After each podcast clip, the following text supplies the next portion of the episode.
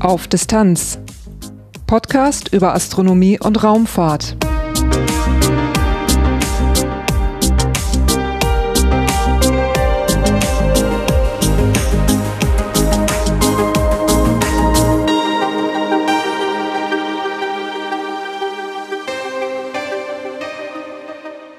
Hallo und willkommen bei Auf Distanz. Dieses ist Episode 48, erschienen am 22. November 2019. Dieses Mal geht es im Titelthema um die Raumsondenmission Baby Colombo. Diese wurde am 20. Oktober 2018 zum Merkur gestartet. Die Mission bietet einiges an Herausforderungen und hat einen langen Weg vor sich. Worum es dabei geht und warum der Weg so lang ist, darum geht es im heutigen Titelthema. Danach folgen einige astronomische Ereignisse und ein Veranstaltungstipp. Ganz am Schluss kommt wieder ein bisschen was in eigener Sache. Durch die Sendung führt sie Lars Naber. Titelthema Bepi Colombo ist eine Raumsonde, die den Planeten Merkur und sein Umfeld erforschen soll. Die Mission ist eine internationale Kooperation der Europäischen Weltraumagentur ESA mit der japanischen Weltraumagentur JAXA. BP Colombo ist erst die dritte Raumsonde, die den Merkur besucht. 1974 besuchte die NASA-Raumsonde Mariner 10 den Merkur und konnte bei drei Vorbeiflügen die ersten detaillierten Aufnahmen der Merkuroberfläche gewinnen. Die erste Raumsonde im Orbit des Merkur stammte ebenfalls von der NASA. Sie ist Messenger und erreichte ihren Orbit um Merkur im März 2011. Nun folgt mit Bepi Colombo die dritte Raumsonde. Sie wurde am 20. Oktober 2018 gestartet. Die ersten Herausforderungen hat Bepi Colombo schon bewältigt, aber es steht noch eine lange Reise an, bevor die Wissenschaft am Merkur beginnen kann. Beim ESA Open Day 2017 in Nordwijk hatte ich die Gelegenheit, mit Johannes Benkhoff zu sprechen. Er ist der Projektwissenschaftler für die Mission und gab mir einen ersten Überblick. Bepi Colombo ist eine Mission zwischen der ESA und der japanischen Weltraumagentur und wir schicken zwei äh, Sonnen zum Merkur. Bepi Colombo, wenn man sich wundert, das äh, ist ein, äh, die, Mission ist benannt nach einem Wissenschaftler, der sehr viel für die Erforschung des Merkurs in der Vergangenheit getan hatte. Ist ein italienischer Wissenschaftler, heißt Giuseppe Colombo und sein Nickname war Beppi und deshalb heißt unsere Mission Beppi Colombo. Unser Ziel ist es, dass wir versuchen wollen, den Merkur so gut wie möglich zu verstehen und äh, das auch in einer relativ kurzen Zeit. Und deshalb haben wir zwei Weltraumsonnen, die wir zum Merkur schicken wollen. Eine Sonne, den, die nennen wir den Planetary Orbiter, den Merkur Planetary Orbiter.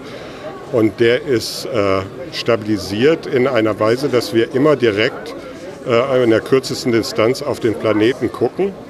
Wir werden in einem Polar Orbit sein und dann dreht sich der Planet unter uns und nach einem halben Jahr haben wir zum Beispiel den ganzen Planeten fotografiert. Unsere Ziele sind äh, zu erkunden, wie die Oberfläche äh, bestanden ist, also wie viele Krater es dort gibt, äh, wie, wie rau die Oberfläche ist, aber auch die äh, Mineralien, die man dort findet, die Elemente. Wir haben sogar ein äh, Instrument, wo wir so ein bisschen unterhalb der Oberfläche gucken können und da auch die Elementzusammensetzung bestimmen können. Eine andere tolle oder spannende Sache, die wir da noch am Merkur machen, ist, äh, ist sogenannte Radio Science. Mit Radio Science äh, kann man die Position des Raumschiffes um den Merkur sehr genau vermessen. Weil von unseren Antennen schicken wir ein Signal zu der Raumsonde und zurück. Und wenn wir dann äh, praktisch die Länge messen von diesem Signal, wissen wir genau, wo unser Spacecraft steht. Und die Position der Spacecraft um den Merkur ist zum Beispiel beeinflusst äh, von der Dichte des Merkurs, von seiner Masse, aber auch von seiner äh, Zusammensetzung. Und äh, das können wir dadurch dann bestimmen, dass wir die Position relativ genau bestimmen. Und weil es am Merkur, das ist ein Planet, der sehr schnell um die Sonne kreist, sogar relativistische Effekte gibt, die man messen kann, haben wir unser Spacecraft so weit optimiert, dass wir sogar auch in der Lage sind, diese relativistischen Effekte um den Orbit von dem Merkur äh, um die Sonne zu messen. Zusätzlich haben wir ein weiteres Spacecraft, das ist äh, von den Japanern bereitgestellt, was sich mehr mit der Umgebung des Merkuris beschäftigt. Merkur hat ein magnetisches Feld und äh, das misst das Magnetfeld vom Merkur. aber auch äh, die Interaktion mit der Sonne, wenn der Sonnenwind auf den Merkur prallt, was dann an der Oberfläche passiert und was in dem Environment passiert. Dafür haben äh, die äh, Japaner uns ein Spacecraft äh, bereitgestellt und die messen diese Effekte. Aber wir haben auch einige Messungen, wo wir kooperieren, wo wir dann zu zweit was messen. Das heißt, wir haben zwei Punktmessungen, wie wir das so schön nennen, wo wir dann auch Gradienten in der Umgebung des äh, Merkurs äh, messen können. Merkur gibt es einige Besonderheiten. Der Planet ist sehr heiß, weil äh, auf der Oberfläche ist sehr heiß, weil er sehr nah an der Sonne ist. Wir, wir sagen immer, wir äh, arbeiten in einem Pizzaofen, Temperaturen von 430 Grad. Aber jetzt äh, haben wir festgestellt, dass es an einigen Stellen auf Merkur auch Wassereis gibt. Und das ist natürlich sehr unwahrscheinlich für einen Planeten, äh, der äh, praktisch Pizzaofentemperaturen hat. Aber insofern kann man es doch wieder verstehen, weil der Merkur, anders als die Erde, ist nicht geneigt. Deshalb gibt es keine Gezeiten auf dem Merkur. Und äh, da gibt es eben einige tiefe Krater an den Polen, wo die Sonne niemals hereinscheint. Und dort hat man eben auch das äh, Wassereis gefunden. BP Colombo sollte eigentlich schon 2014 starten, aber die Mission musste mehrfach verschoben werden. Man wollte absolut sicherstellen, dass die Raumsonde auch wirklich den hohen Temperaturen am Merkur gewachsen ist. Wir hatten in der Vergangenheit einige technische Probleme, die wir lösen mussten, äh, weil es doch sehr äh, ja, herausfordernd ist, in einer Umgebung, was ich eben schon sagte, wie in einem Pizzaofen zu arbeiten.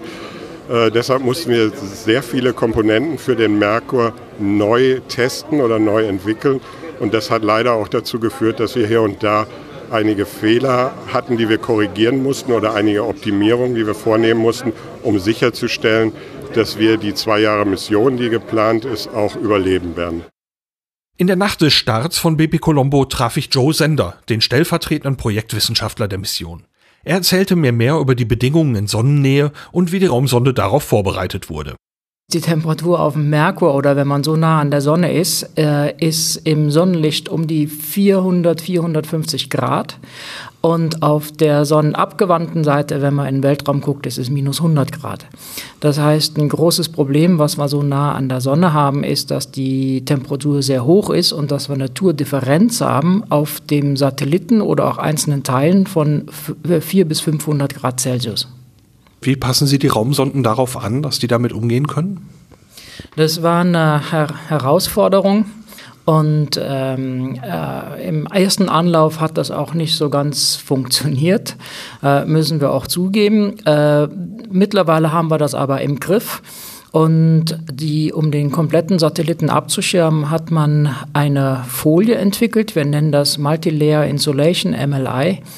Äh, typischerweise sind das einige, einige Lagen und dann ist das ausreichend. Wir haben für Bepico Lambo eine Folie entwickelt, die besteht aus 27 einzelnen Lagen, wobei jede einzelne Lage entsprechend entwickelt worden ist. Die beiden äußeren Lagen sind zum Beispiel aus Keramik. Und dann kommen zwei Lagen aus Titanium und dann kommen Lagen aus Carbon und anderen Metallen. Und jede einzelne dieser Lage ist entwickelt worden, äh, um im Gesamten die Temperatur und die Temperatur nicht durchzulassen ins Innere. Und das haben wir erreicht. Wir haben im Innern vom Satelliten eine konstante Temperatur und äh, wir sind so gut abisoliert, dass wir selbst äh, Wärmeelemente innerhalb vom Satelliten jetzt äh, angebracht haben, die die Instrumente auf einer bestimmten Temperatur halten können. Bei einigen Raumsonden ist die Rotation ein wichtiges Mittel, um mit Temperaturunterschieden umzugehen. Das geht bei der Mission von BP Colombo aber nur teilweise. Ein Hauptpunkt bei äh, dem europäischen Satelliten bei MPO ist, dass wir eine Plattform haben mit Remote Sensing Instrumenten mit allen möglichen Kameras auf allen Wellenlängen und es muss sichergestellt sein, dass die zu jeder Zeit, egal wo die Sonne steht in dem Augenblick, zu jeder Zeit äh, direkt auf den Planeten runterschauen können. Das heißt, wir mussten sicherstellen, dass äh, alle äh, äh, Seitenflächen des Satellit ordentlich abisoliert sind und wir haben eine Radiator, eine Radiatorseitenfläche, die die Energie nach außen abgibt und für den Austausch ähm, der Wärmeenergie äh, zuständig ist.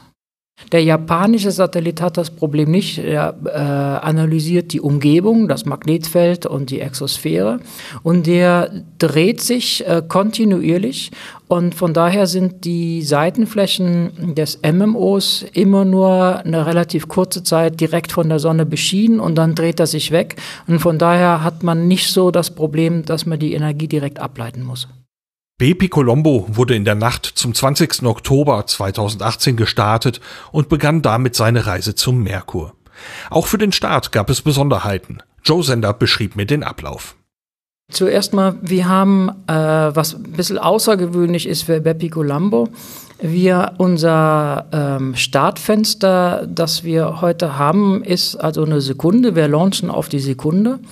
Äh, falls das aus irgendeinem Grund nicht gelingt, äh, können wir das morgen auch noch mal tun und übermorgen auch noch bis zum 28. November.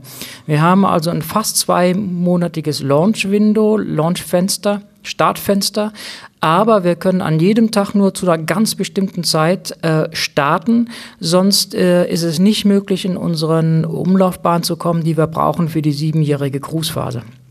So, was heute Abend passieren wird, wir werden um ähm, lokale Zeit hier in Darmstadt, um, ich glaube, das ist 3.45 Uhr, werden wir äh, starten. Da ist Ignition, Zündung des Triebwerks.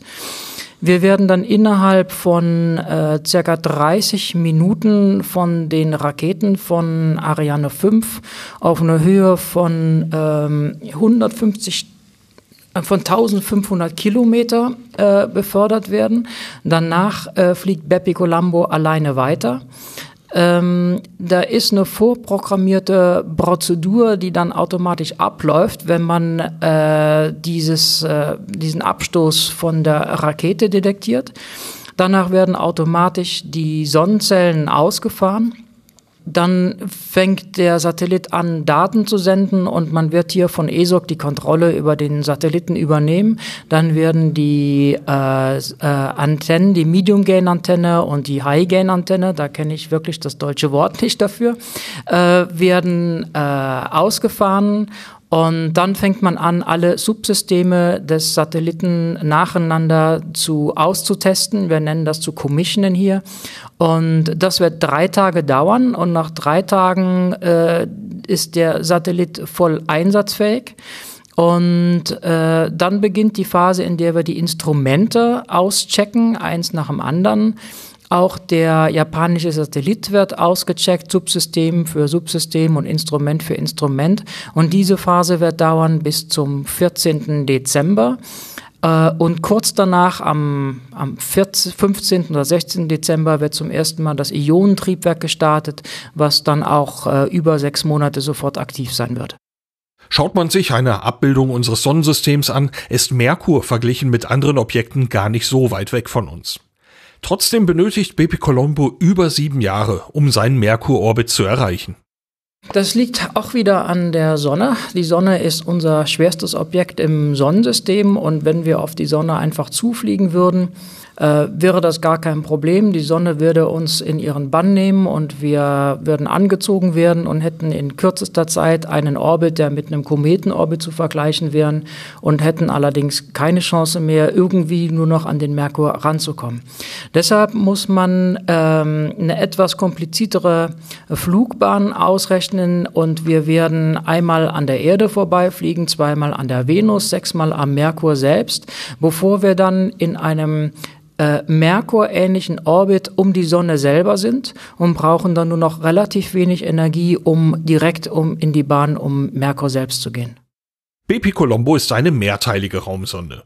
Die bereits erwähnten Teile Mercury Planetary Orbiter und Mercury Magnetospheric Orbiter sind für die wissenschaftlichen Aufgaben zuständig. Für die komplizierte Reise zum Merkur gibt es das Mercury Transfer Module, kurz MTM. Das Problem, selbst wenn man diese komplexe Flugbahn ähm, annimmt und mit all diesen Swingbys und Vorbeiflügen, braucht man doch immer noch sehr, sehr viel Energie, um in diese Merkurbahn zu kommen. Auf der einen Seite fliegt Merkur viel schneller um die, in, in seiner Bahn als die Erde, das heißt, man muss ein bisschen beschleunigen. Auf der anderen Seite zieht die Sonne einen stark an und man muss äh, die ganze Zeit abbremsen. Man hat sehr, sehr viel Energie nötig. Wenn man das mit einem herkömmlichen ähm, Thruster-Raketenantrieb probieren würde mit Feststoff, mit äh, Festbrennstoffen, ähm, müsste man so viel Kilogramm mitnehmen, dass man äh, keine Rakete mehr finden würde, mit der man überhaupt starten kann. Oder auf der anderen Seite, wir müssten die Instrumente abspecken äh, und könnten nicht mehr unsere ganze Instrumentensuite fliegen, die wir eigentlich gern fliegen wollen. Die Alternative, die sich anbietet, ist ein Ionentriebwerk. Ein Ionentriebwerk ist äh, hocheffizient, äh, das ist effizienteste, was wir haben. Allerdings der Schub, den man kriegt, ist sehr, sehr gering. Wir vergleichen das zum Beispiel mit einem Blatt Papier, das man auf den Boden fallen lässt. So, so viel Energie, äh, so viel Schub kriegt man aus dem Ionentriebwerk raus. Wenn man allerdings jetzt dieses Ionentriebwerk über Wochen und über Monate und zum Teil fliegen wir das in äh, Zeiten von sechs bis neun Monaten, wo wir kontinuierlich das Triebwerk anhaben, dann addiert sich das zu, einer, zu einem sehr großen Schub zusammen. Äh, wir tun das auch und werden in diesen sieben Jahren, die wir unterwegs sind, das Ionentriebwerk sehr, sehr oft über ganz lange Perioden anhaben. Äh, und das erlaubt es uns, ähm, mit relativ wenig Antriebsgas, wir fliegen Xenon da, mit relativ wenig Antriebsgas ähm, mit diesem Transfermodul, wir nennen das MTM, äh, zu starten und das uns dann ähm, in die Merkurbahn bringt. Man hat dieses Xenongas und das lässt man dann ähm, äh, aus, aus der Flasche halt raus. Das wird ionisiert. Die Ionen werden beschleunigt äh, durch ein elektrisches Feld und werden dann am Schluss nochmal beschleunigt über ein Gitter und fliegen dann raus in den Weltraum. Ähm, wie, wie gesagt, der, der Schub, den man da erreicht, ist, ist nicht sehr groß, aber die äh, Länge, mit der man äh, den Antrieb antreibt, ist natürlich außerordentlich lang. Wir sind ja auch lange unterwegs. Wir haben, um die Energie für das ähm, Elektrofeld zu generieren, das die Ionen antreibt und beschleunigt, ähm, dafür haben wir Sonnenzellen fliegen. Äh, die Sonnenzellen sind auf dem äh, Transfermodul angebracht, auf beiden Seiten, sind jeweils ungefähr zwölf Meter lang, ich glaube etwas weniger wie zwölf Meter. Das heißt, wir haben eine, eine sehr, sehr große Fläche an Sonnenzellen und ähm, die Frage, die, die oft bei, bei den Sonnenzellen kommt, wenn man, wenn man die Modelle hier auf der Erde sieht, warum braucht man denn, wenn man Richtung Sonne fliegt, wenn man so nah an der Sonne ist, warum braucht man denn so viel Sonnenzellen? Und das ist auch eine, eine interessante Geschichte. Ähm, wir fliegen auf die Sonne zu und in dem Abstand äh, von 0,3 astronomischen Einheiten, äh, in denen auch Merkur um die Sonne fliegt, ist die Temperatur, wie eben schon gesagt, zwischen 4 und 450 Grad. Und es gibt niemand, der Sonnenzellen bauen kann, die so eine Temperatur aushalten. Deshalb sind wir gezwungen, die Sonnenzellen so zu drehen, dass die Temperatur nur noch 200 Grad ist. Das heißt, wir fliegen die Sonnenzellen eigentlich sehr ineffizient. Ähm, und um das auszugleichen, brauchen wir halt mehr Fläche. Deshalb kommt das, dass wir halt riesengroße Sonnenzellen auf beiden Seiten von dem Transfermodul fliegen, um die benötigte Energie, die wir brauchen, für das Ionentriebwerk anzutreiben, zu produzieren. Wie schon erwähnt, ist BP Colombo eine wissenschaftliche Mission.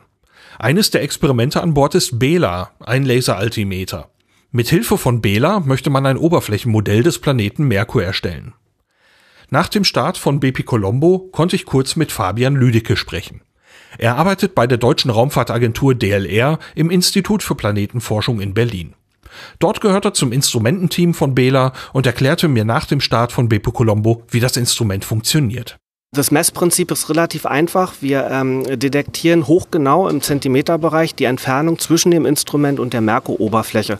Wenn man dann ähm, Referenz-Ellipsoid äh, oder ein Referenzmodell hat für normal Null, kann man dann daraus ein Höhenprofil erstellen. Bela besteht aus ähm, zwei Teilen. Zum einen haben wir einen äh, Transmitter, das ist ein Laser, der schießt ähm, einen Laserstrahl auf die Merkur-Oberfläche. Dieser wird dann reflektiert und wird von einem ähm, Detektor detektiert. Ähm, und äh, der ausgehende Puls äh, wird die Zeit praktisch gestoppt äh, bis der Puls wieder reinkommt. Und über eine Laufzeitmessung kann man dann die Entfernung zwischen Instrument und Oberfläche bestimmen. Haben Sie dadurch, dass das Ganze jetzt äh, zum Merkur fliegt, noch besondere Anforderungen erlebt, die ansonsten bei solchen Instrumenten nicht aufgetreten wären? Hm, also da sind natürlich äh, sind die thermalen Belastungen, weil ja der Merkur sehr nah an der Sonne ist. Ähm, das heißt, man muss das äh, Gerät entsprechend thermal auslegen, dass es auch die äh, hohen äh, Außenflächentemperaturen aushalten kann. Dann haben wir natürlich auch noch die Strahlung, die war aber nicht so das Problem, hauptsächlich äh, wirklich die thermale Belastung und auch, dass nicht direktes äh, Licht auf, die, ähm, auf den Laser und auf die Sensoren fällt. Wann geht es denn für Sie dann richtig los mit den Messungen? Äh, tatsächlich erst im Dezember 2025, äh, nachdem wir in den Endorbit eingeschwungen sind und die ähm, äh, äh, Science Phase dieser Mission beginnt. Also wir müssen noch sehr lange warten. Gibt es noch irgendwas, was zwischendurch passiert? Ja, natürlich. Also wir haben jetzt ähm, am 26. November äh, beginnt für uns die Near Earth Commissioning Phase. Da wird Bela das erste Mal angeschaltet. Also das, was wir heute erlebt haben, äh, ich sag mal für die gesamte Mission, was sehr spannend war und wo sich dann das äh, Spacecraft das erste Mal gemeldet hat, äh, erleben wir auf Instrument-Level äh, am 26. November. Da wird sich Bela dann melden. Fast ein Jahr nach dem Start im Oktober 2018 besuchte ich 2019 wieder den ESA Open Day in Nordwijk. Hier hatte ich nochmal Gelegenheit, mit Johannes Benkhoff zu sprechen, dem leitenden Projektwissenschaftler der Mission. Um den Merkur gut zu erreichen, müssen wir energieeffizient sein und da bieten sich Ionentriebwerke an und Bepi Colombo hat da eine, eine sehr große Investition getätigt, um da ein sehr gutes Ionentriebwerk zu haben. Insgesamt haben wir vier Thruster und die mussten ausgetestet werden. Das haben wir dann im November gemacht. Da haben wir jeden einzelnen Thruster äh, angeschaltet und geguckt, wie ist der Schub, ist die Richtung, stimmt die. Um dann im Dezember die äh, Thruster, wir haben dann zu der Zeit immer zwei zur gleichen Zeit betrieben, dann für zwei Monate zu betreiben. Dann haben wir zwei Monate lang sozusagen unser Spacecraft langsam beschleunigt, weil der oder abgebremst. Das ist auch eine Sache, die wir gleich noch vertiefen können, um äh, dann äh, praktisch äh, in Richtung Merkur zu kommen. In der Zwischenzeit haben wir auch all unsere Instrumente ausgetestet. Das nennt man die Commissioning, also ein Checkout von den Instrumenten. Da sind wir auch ganz zufrieden, dass alle Instrumente funktionieren. Wir konnten mit jedem Instrument Kontakt aufnehmen und da sieht es sehr gut aus. Seit September feuern wir wieder die Ionentriebwerke, diesmal nur eins, weil wir äh, relativ weit von der Sonne entfernt sind. Wir sind jetzt im Moment an einem Punkt, wo wir also weiter als die Erde im Mittel von der Sonne entfernt sind und aus dem Grunde haben wir nicht so viel Energie, dass wir zwei Thruster betreiben könnten. Das machen wir jetzt äh, bis November, um uns dann vorzubereiten für den ersten Vorbeiflug an der Erde. Also den Tag kennen wir noch nicht ganz genau. Das hängt auch davon ab, wie unsere Triebwerke jetzt äh, sich, äh, ja, wie, wie die performen. Äh, zwischen 6. und 10. April werden wir den ersten Vorbeiflug an der Erde machen. Ja, wie weit wird sich äh, Beppe Colombo der Erde dann nähern?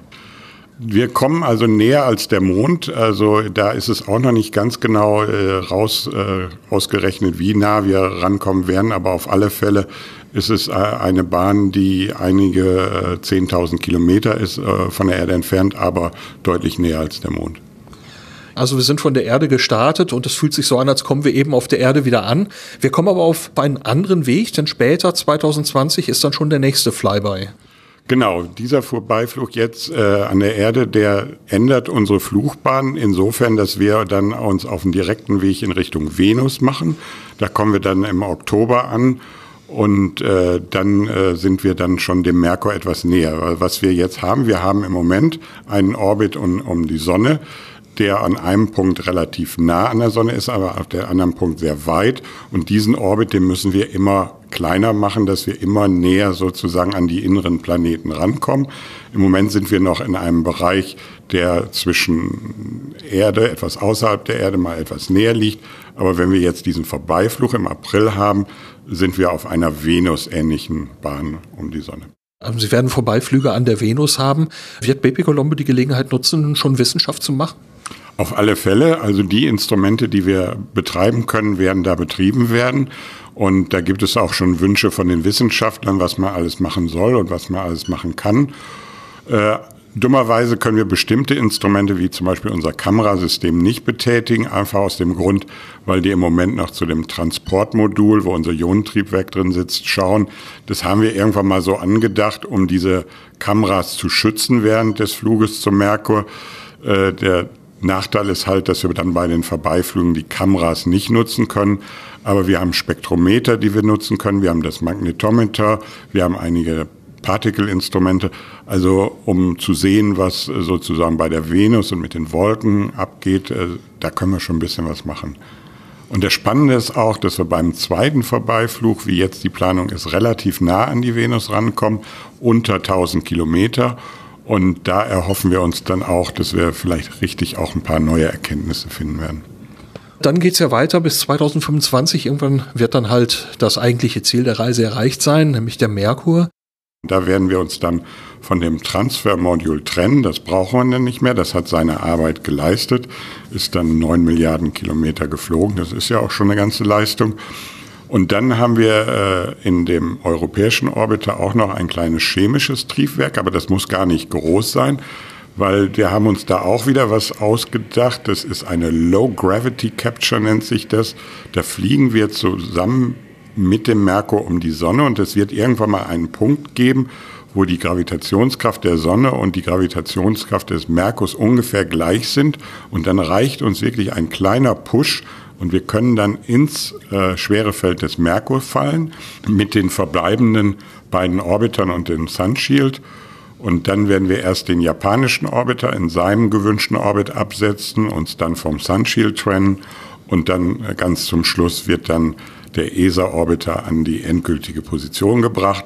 Und das sollte alles, wenn alles gut geht, toi toi toi, Ende März 2026 der Fall sein. Und dann geht's endlich los und wir können unsere Science Mission starten. Wie lange wird diese Science Mission dann andauern?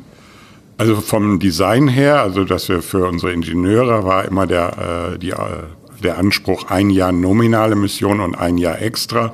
Das heißt, wir haben genug Treibstoff äh, für zwei Jahre dabei auch noch ein bisschen Reserve, so dass wir hoffen, dass wir mindestens zwei Jahre und wenn wir Glück haben, vielleicht noch das ein oder andere Jahr extra als Bonus. Bis 2025 ist noch ein bisschen Zeit, also von jetzt an grob sechs Jahre. Was ist Ihre Tätigkeit zwischendurch, während das Raumschiff einfach nur fliegt? Also wir haben noch einiges vorzubereiten. Also die äh, Science Operation, also die Operation der äh, Instrumente, wenn wir dann am Merkur sind, die muss einfach klappen. Und äh, das äh, muss dann wie am Schnürchen laufen, um das äh, richtig vorzubereiten. Wir haben es hier mit 16 äh, verschiedenen Instrumenten zu tun, die jeweils auch zum Teil noch wieder Subinstrumente haben müssen wir jetzt schon äh, sozusagen die Planung starten. Wir entwickeln unsere Tools, mit denen wir das machen wollen. Wir machen Testläufe äh, nutzen unter anderem auch die Vorbeiflüge dann dafür für diese Testläufe. Und äh, das äh, nimmt im Moment den Großteil meiner äh, Zeit in Anspruch.